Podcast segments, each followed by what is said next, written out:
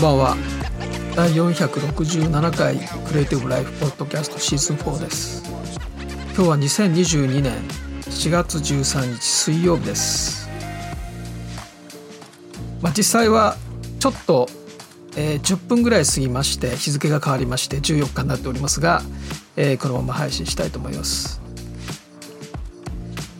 えー、今 Adobe のプロモーションやっておりまして、えー、学生向けのですね学生教職員向けの最大65%オフっていうのをやってるんですね。でまあいろんなメディアとか見てますとバナーがたくさん出てくる人もいると思うんですがでクリックすると、まあ、専用ページが出てきましてでカバー画像にで各ビリー・アイリッシュが出てるんですね。であの何度も本当質問いただくんですけどなぜビリー・アイリッシュがアドビのページにドカンと出てんのとで上にねビリー・アイリッシュとアドビのコラボみたいなそういう書き方してあるので、まあ、なんかコラボやってるんだろうけど何なのかわからないっていう質問をよくいただきます。でこれ、ね、昨年からもいただいていることで、えっ、ー、とね、12月の11日の、えー、344回の時に学割ページにビリー・アイリッシュが出てるんだけどあれはどういうことですか？ということに対してお答えしてます。これはビリー・アイリッシュとアドビのコラボをやってるので日本でもあのやってた時あったんですけれども一緒にですねワールドワイドでやってたんですが、えー、今回のや日本ではやってないんですよね。だからあの国によってやってたりやってなかったりしてると思うのでただまああの画像としてはねこう多分グローバルのものをそのまま使ってるような気がするんですがということで、えー、ビリー・アイリッシュが出てるという話をしています。そして1月30日の394回の時に、えー、この1月今年の1月に新しいビリー・アイリッシュとのアドビのコラボがありまして、えー、そこでねちょっとね炎上騒ぎがあったんですね。でそれについてこの時話しています。394回の時話しています。これねあんまりいい話ではないのでちょっと何度も繰り返さない方がいいと思いますのでもし興味があったらえー、お聞きください。ああとですね Adobe XD のスタータープランっていうね無料で使えるものがあったと思うんですがでこれがですね、えー、一昨日ですかねアップデートバージョンバージョン50にアップデートしたんですけれどもでそうするとですね起動するとこの有料版の7日間無料体験版にしろというようなそういうパネルが出るようになったんですね。でもちろんそのパネルをクローズすれば使えるんだけれども起動するたびにそれが出るっていう形になっています。でこれがねどういうことなのかっていうの私もわからないので、まあ、何か情報が出てきましたらまたあのお知らせしたいと思います。はい、IT メディアの記事で今日の記事ですね、えー、ポケトークにスマホアプリ登場週額120円から4月25日提供開始ということでね。これはちょっと注目したいですね。えー、ソースネクスト参加の、えー、ポケトークは4月13日翻訳デバイス、えー、ポケトークと同等の機能をスマートフォンで使える、まあ、か iOS と Android で使える翻訳アプリ、えー、これを25日から提供するということを発表したということですけれども。これはね結構期待したいですね。プランとしては、えー、就学ですか？1週間1週間での支払いであれば120円月額は360円で1年で払う場合は3600円と、まあ、そんな高くないですね。で最初の3日間は無料というそういう感じですね。でまだねこれ詳細は出てないんですね。まあ、25日に多分細かい情報が出てきて、まあ、提供開始ということになると思うんですがあのポケトークグループ翻訳って前にねご紹介したと思うんですけどもこれは例えば日本人それからスペイン人中国人ロシア人がいてそれぞれ母国語で喋ると。日本語で喋るスペイン語で喋る中国語で喋るロシア語で喋ると。でそれぞれポケトークを持っていれば自分の言語で受け取れるっていうねそういうあの機能なんですねこのグループ翻訳っていうのは。これは結構ね便利であの、まさにメタバースでのワールドワイドな対話自動翻訳っていうのは必須ですよね機械翻訳の機能があった方がねいいと思うんですけれどもそういったことに応用できる技術ではあるんですよね。だからスマホでもしねこれが使えるんだったらこの機能が使えるんだったらば、えー、結構いろんなことに使えるなと例えばオンラインでねミーティングをするにしても結構使えるかななんていうことで25日、えー、ぜひね最初の3日間は無料なので、えー、ぜひね試してみたいと思います。あの前にねあの話題にしましたけれども今のね学生さんはですねもう英語なんか自動翻訳でいいじゃないみたいな感じなんですね。まあ、授業でもちろん英語やってますよ。英語の勉強は授業でやってるからあのちゃんとそこは抑えてるんだけれども、まあ普段いろんなね例えば自分の好きな海外のアーティストの情報を調べるときに、えー、まあ英語がほとんどだと思うんだけど場合によってはねその例えばフランスのアーティストであればフランス語のメディアから情報を仕入れたいわけですよね。でそういったことに非常にこう貪欲というか結局きちんと英語を習得しなければっていうのは問題なんですね。これがほっと一番の大きい問題で結局きちんと習得しようと思うと英語でさえ使いこなせないっていう感じになっちゃうんですよね。だから自動翻訳でいいじゃんっていう感じだとまあそのぐらいのフットワークだともうスペイン語でも中国語でもフランス語でも同じだからそういう意味ではもうどっからでも情報を取れるっていう感じになるわけですね。だからもっといい加減でいいんですよ自動翻訳でいいんですよと、まあ、もちろんビジネスではそれはダメなのででビジネスではしっかり通訳とかねその英語をできる人に依頼するとかっていうことになるわけですけどもそうじゃない場合は自分で情報収集するっていうレベルであればもうこの機械翻訳でどんどんそれを使いこなしていくと。でこれはこれがまさにですねあのロジャー・マーティンの統合思考前にねデザイン思考の、まあえー、アイディオンのね、えー、ティン・ブラウンがまさにテドでロジャー・マーティンの統合思考はデザイン思考そのものであると。だからこの言語で言えばもうあらゆる言語を対象に取得をして比較しながら考えていくとそのツールとして機械翻訳というのはベス今のところベストであるということに言い換えることもできるわけですね。完璧ではない機械翻訳の特性をうまく利用しながら現時点で最もパフォーマンスを発揮できる使い方をする。学生がそれをやってるんですね。だからまあ具体的にはね DeepL と Google 翻訳でいいと思うんですね。基本 DeepL でテック系とか韓国語は Google 翻訳とかね、まあ、そういう使い分けでいいと思うんですけれども。だからそういうことで言った方がいいんじゃないかなってむしろですね。あんまり一つ一つきちんと習得するっていうことがもう障害になるわけですからもちろんそれでやれる人は、ね、それがベストなんですがだからまあ今の学生さんっていうのはそういう意味では非常にツールを使いこなしてるなということが言えると思うんですが、まあ、このポケトークがねアプリでできると使えるということになるとこれはまたねちょっといろいろ面白いことができるかなということで25日もうポッドキャストでちょっとお話ししたいと思います。はい、えー、これも IT メディアですけれども今日の記事ですね、えー、ペッパーの事業ですね、えー、これは今後も強力に推進しますと。ソフトバンクロボティクスグループが売却報道にコメントということでこれは、えー、一部のメディアがですね、えー、ペッパーの事業を売却するんじゃないかという、まあ、報道したらしいです。ちょっと見なかったんですけれども。でそれに対してソフトバンクロボティクスグループがですね、えー、事実ではないというコメントを発表したということですね。でこれなぜこういう報道が出たかというとですね、えー、ロボティソフトバンクロボティクスグループがですね12日あこれ現地時間ですね。ヨーロッパの現地時間。12日に、えー、ドイツのユナイテッド・ロボティクスグループが、えー、ソフトバンクロボロボティクスヨーロッパを買収すると発表したドイツのユナイテッド・ロボティクスグループがソフトバンクロボティクスヨーロッパを買収するっていうふうに発表したわけです。これがまあきっかけですよね。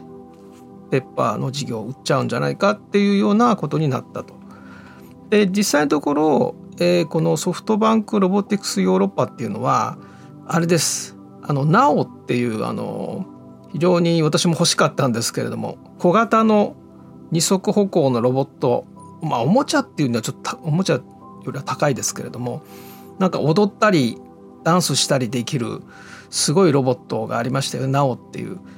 でそこを作っていたアルデバランが今のロボテソフトバンクロボティクスヨーロッパなんですよね。でペッパーを開発したのもここなんですよね。で、えー、実際のところはこのソフトバンクロボティクスグループは株式交換する形で、えー、ソフトバンクロボティクスヨーロッパを買収したユナイテッドロボティクスグループのえー、少数株主持ち分を取得するという形で、えー、ペッパーをはじめとしたそのロボットの開発販売引き続き協力してやっていくよということで、まあ、報道は、えー、事実ではないということを言ったわけですよね。まあこれはでもねやっぱりペッパー君が一時期ほどねそのあまり見かけなくなったりとか、えー、まあそういうことも影響してるのかなと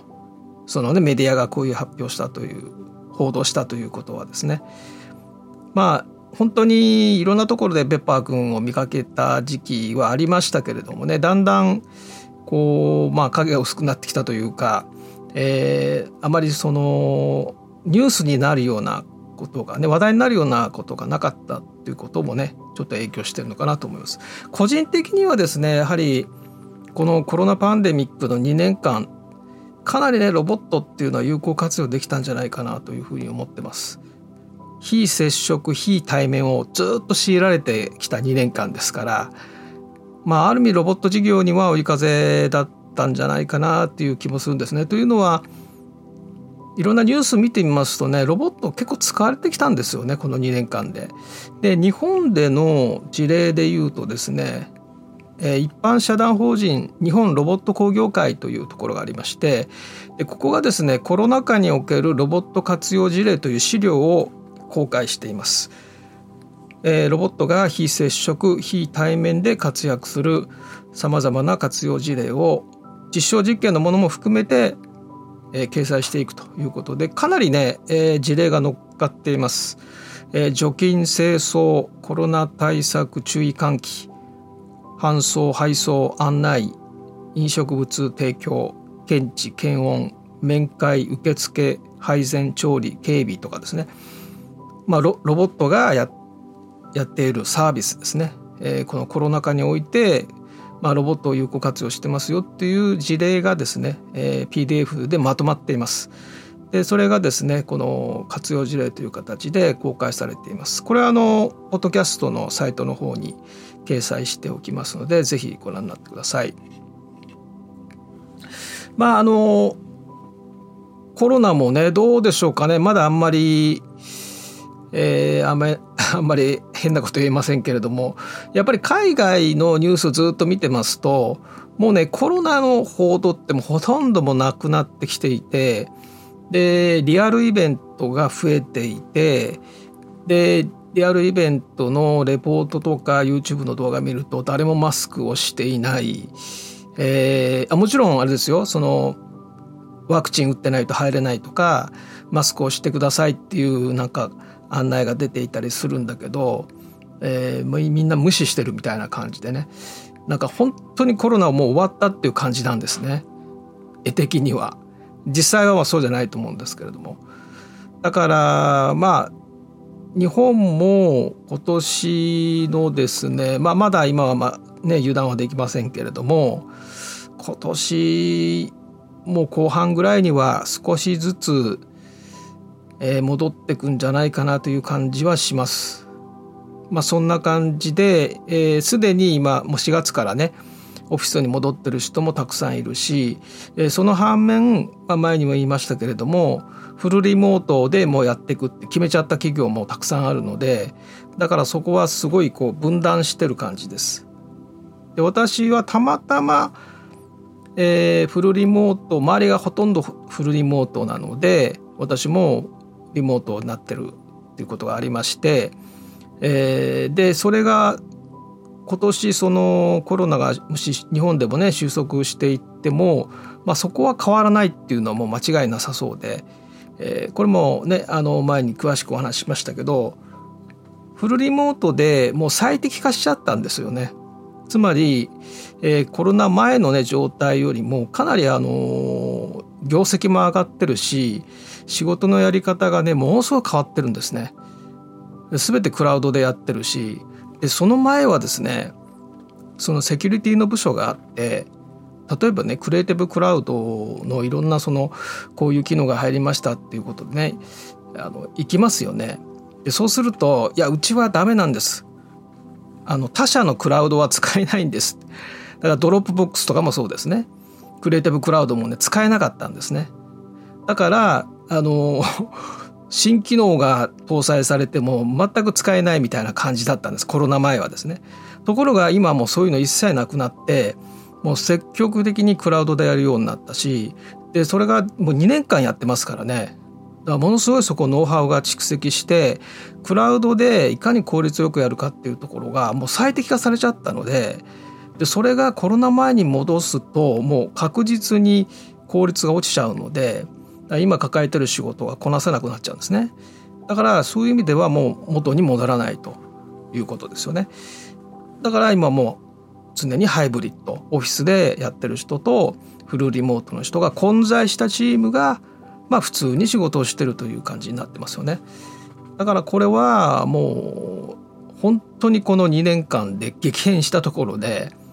でだから私の仕事ももう180度変わりました。4月からですね。だからまあ表向きは何も変わってないように今していますけれどもね。もう180度変わりました。ということでですね、えー、まあいろんなね、えー、影響があってそしてこれからもまだいくつかね、問題を抱えてる部分が引きずっておりますが、えー、いずれにしてもですね、え、新しい時代に入ったなという感じはしますね。まあ、そういったことで何がどう変わったかっていうこともですね、え、こちらのポッドキャストではお話ししていきたいと思います。えー、先行トライアルに関してはですね、すみません、もう少しお待ちください。えー、今日にちのちょっと調整をしています。そしてウォーミングアップもそうですねウォーミングアップの方が先にやりますのでそちらの方のスケジュールの後に先行トライアルのスケジュールを出してすでにあのパスワードなどもお知らせしておりますので、えいつアクセスできるかということをですね、えー、決定次第お話ししたいと思います。えー、16日今週の土曜日、えー、3DCG フォトショップ勉強会ですが、え、結局もう告知しないままですね、えー、もうえー、今日は14日なので、えー、1510 あと2日なので、まあ、今から告知してももうしょうがないなということで、まあ、今回告知なしということにしたいと思います。まあ、すでにもう、えー、たくさんの方から DM いただいておりますので、えーまあ、今回はですね告知なしで、えー、もしあの参加希望の方で、DM などを送られる方はですね、送っていただいてで金曜日の夕方ぐらいにですね、こちらから Zoom の URL を DM でお送りいたします。そして、えー、23日に予定していた、新年度初めての Photoshop ライブですが、こちらちょっとやっぱり30日にですね変更させていただくことになりまして、えー、DM をすでに送ってくれた方にはですね、えー、個別にこちらから DM でお知らせします。えー、Photoshop ライブ第24回 Photoshop ライブ新年度初の Photoshop ライブ、えー、これは23日から30日土曜日に変更になりました。29日がね祝日なんですよね。だからまあ参加できない方多いかと思いますけれども、えー、一応、えー、毎月1回ということでちょっと決めているためにですね、えー、今回は30日にさせていただきます、えー、それではまた明日。